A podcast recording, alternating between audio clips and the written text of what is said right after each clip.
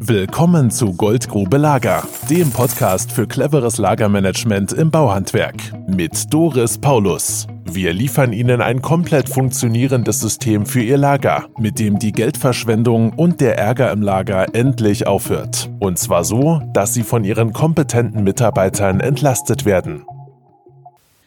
Liebe Hörerinnen und lieber Hörer, heute möchte ich auf unseren YouTube-Channel aufmerksam machen. Wir haben die Filme im Gespräch mit den Inhabern in ihrem Lager stehend oder beim Durchgehen durch das Lager gefilmt. Wir wollten die Betriebe von innen heraus zeigen, nach dem Motto, wie schaut es denn aus, wenn Paulus Lager dort gearbeitet hat? Unser YouTube-Channel ist erreichbar unter www.paulus-lager.de slash YouTube. Wir haben vier Playlists eingerichtet nach den Branchen Tischlerschreiner, Fensterbau, Haustechnik sonstige Branchen, sodass Sie in Ihrer Playlist nach Ihren Kollegen schauen können. Viel Spaß beim Gucken und Popcorn nicht vergessen. Hallo und herzlich willkommen zur Goldgrube Lager. Heute besprechen wir gemeinsam optimale Lagerprozesse und zwar Baustellen, Rücklauf und Retoure. Wir, das sind Matthias Sölze. Moin. Miguel Caposti. Hallo. Und Doris Paulus. Wie schaut es denn aus? Baustellenrücklauf. Also wenn ich Gedanken die Tür aufmache zu den Meistern Lager, denke ich mir meistens, oh Gott, oh Gott, oh Gott. Aber ich sag's nicht.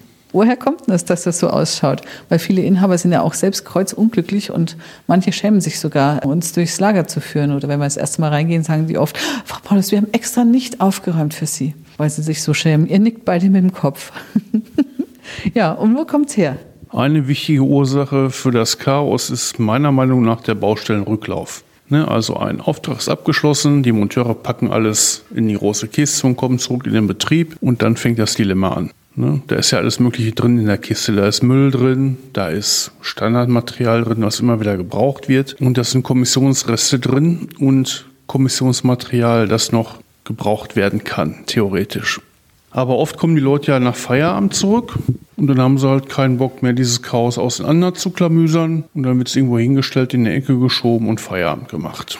Ne? Und das über mehrere Jahre hinweg von vielen Mitarbeitern, das läppert sich dann über die Zeit. Ne? Und so entsteht halt das Chaos in den Betrieben. Und man hat das Material nachher überall. Ein und dasselbe Material. Wie kennst du das, Miguel? Ja, im Prinzip genau so. Entweder werden die Kisten halt gar nicht ausgeräumt, irgendwo in den Ecken versteckt am besten. Oder halt, wenn man nicht weiß, wohin mit dem Material, dann schiebt man es einfach in die Regale irgendwo mit rein, wo es halt vielleicht eventuell hinpassen könnte oder wo gerade Platz und Luft ist, wird es einfach dazwischen geschoben. Und so entsteht halt das Chaos. Nach und nach. Immer mehr Material sammelt sich an in den Regalen wo keiner weiß, wo kommt es her, ist es noch gut. Oder oft selbst Teile, die irgendwo mal ausgebaut wurden, werden ja noch aufgehoben, werden noch in irgendwelche Regale geschoben, wo man gar nicht weiß, funktionieren sie noch, kann man sie noch mal verwenden. Also ich kenne Lager, da kannst du eigentlich gar nichts mehr verwenden. Und ihr habt auch schon wirklich sehr, sehr schlimme Sachen gesehen mit ausgebauten Teilen. Stichwort Edelstahlfittinge, Miguel. Wie war das damals?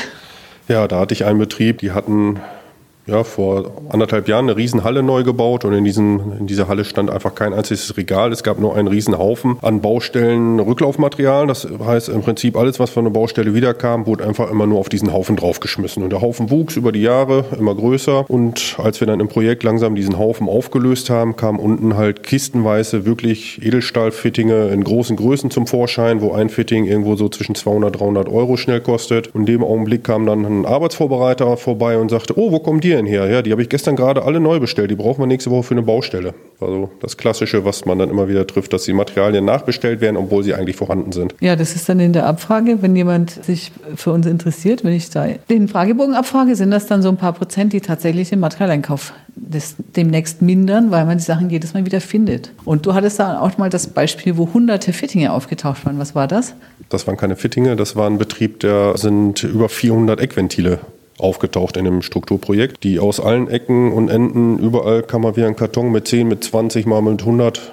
Ne, aus allen Ecken kamen, kamen die zusammen und nachher hatten die ja über 400 Eckventile da liegen, wo kein Mensch wusste, dass sie überhaupt da waren, in diesen Massen auch vor allem. Und von verschiedensten Herstellern waren die, also alles querbeet, war echt ein schönes Sammelsurium. Was das Herz begehrt. Am liebsten habe ich ja die Kisten, die unter die Regale gestellt werden. Darum sind unsere Regalböden so tief, dass man keine drunter stellen kann, wenn wir die Lager neu einrichten. ja, das ist das Thema. Genau genommen gibt es aber auch eine Lösung. Und die heißt natürlich wie immer, geben Sie den Mitarbeitern Struktur und Prozesse. Und wie schaut das dann in dem Fall aus, Matthias? Ja, zuerst mal muss man den Mitarbeitern die Möglichkeit geben, ihre Kisten abzustellen, wenn sie nach Feierabend in den Betrieb zu kommen. Und zwar nicht irgendwo im Betrieb, sondern an einem definierten Platz. Da gibt es dann die Erlaubnis für die Kiste dort abzustellen und da muss sie halt am Folgetag oder spätestens bis zum Freitag der Woche Außenanlagen geräumt werden. Genau, und dafür gibt es dann auch ein Formular von unserer Seite, damit ich weiß, welcher Mitarbeiter das war und welche Baustelle. So, und dann geht das Ganze ja aber doch noch weiter. Mit den Kommissionsresten, Miguel. In erster Linie sollten natürlich Kommissionsreste erstmal retour gehen an den Lieferanten. Und wenn das nicht möglich ist, aus welchen Gründen auch immer, weil die Verpackung fehlt, Teile entnommen wurden oder wie auch immer, sollte man natürlich auch ein Regal anbieten, wo diese gelagert werden können, die zu schade sind zum Entsorgen. Diese Kommissionsreste, dass man denen wirklich dann halt auch einen Bereich im Lager anbietet, wo diese Sachen eingelagert werden, aber auch nur da, nur an diesem Platz und nicht querbeet wieder irgendwo mit dem anderen Material dazwischen geschoben wird und wieder das Chaos neu entsteht. Nach unserer Philosophie haben wir einen Standardmaterialbereich und da dürfen keine Kommissionsreste eingelagert werden, sondern die sind in einem speziellen Kommissionsresteregal, was halt auch regelmäßig wieder ausgemistet wird und entsorgt wird. Weil sonst, wenn das Standardmaterial gemischt wird mit den Kommissionsresten, kann ich es nicht mehr bewirtschaften, weil ich die Menge nicht mehr ablesen kann. Und dann würde unser System recht schnell zusammenbrechen und das ist ja nicht das Ziel, sondern ich lege die Sachen einfach außerhalb des Standardmaterialbereichs hin und kann das dann auch überblicken, was da ist. Und zum Baustellenrücklauf gehört ja dann auch die Rückgabe an den Lieferanten, Matthias. Genau, die Retoure. Normalerweise ist es ja so, wenn Material übrig bleibt, in Originalverpackung, dann wird das irgendwo mit ins Regal gelegt, weil man es ja bestimmt irgendwann nochmal gebrauchen kann. Ist aber ein Fehlschluss, weil in der Regel vergisst man, dass das Material irgendwo im Lager liegt und bestellt es sowieso neu. Also Königsweg dafür ist, das Material zurückzugeben an den Lieferanten. Hat zwei Vorteile. Zum einen erhöht es die Liquidität des Betriebs, denn dafür gibt es ja wieder Geld zurück und ich entlaste mein Lager damit. Das heißt, die Übersicht im Lager bleibt bestehen.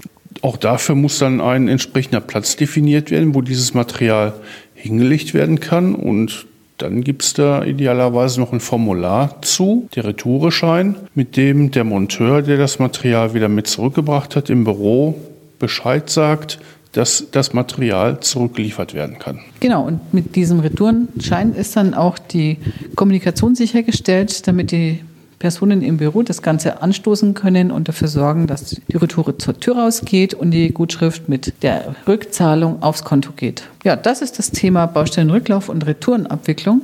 Also von unserer Seite, so wie wir das sehen und wie wir das in den Betrieben einrichten.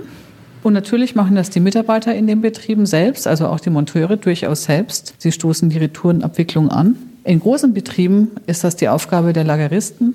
Und das ist dann auch locker der Bereich, über den sich Lageristen selbst refinanzieren. Das war's zum Thema Baustellenrücklauf und Retoure. Heute mit Matthias Oelze. Tschüss. Michael Caposti. Ciao. Und Doris Paulus. Und wenn uns wieder was Lustiges einfällt, dann erzählen wir es beim nächsten Mal. Wir freuen uns, wenn Ihnen der Podcast gefallen hat und Sie uns fünf Punkte geben. Dann freuen wir uns noch viel mehr. Bis zum nächsten Mal. Wenn Sie mehr wissen wollen, gehen Sie auf unsere Website, schauen Sie sich das Erklärvideo an und tragen Sie einen Termin Ihrer Wahl in meinem Kalender ein. Bis dahin. Tschüss. Das war Goldgrube Lager. Wenn Sie mehr wissen wollen, melden Sie sich heute noch für ein Infogespräch.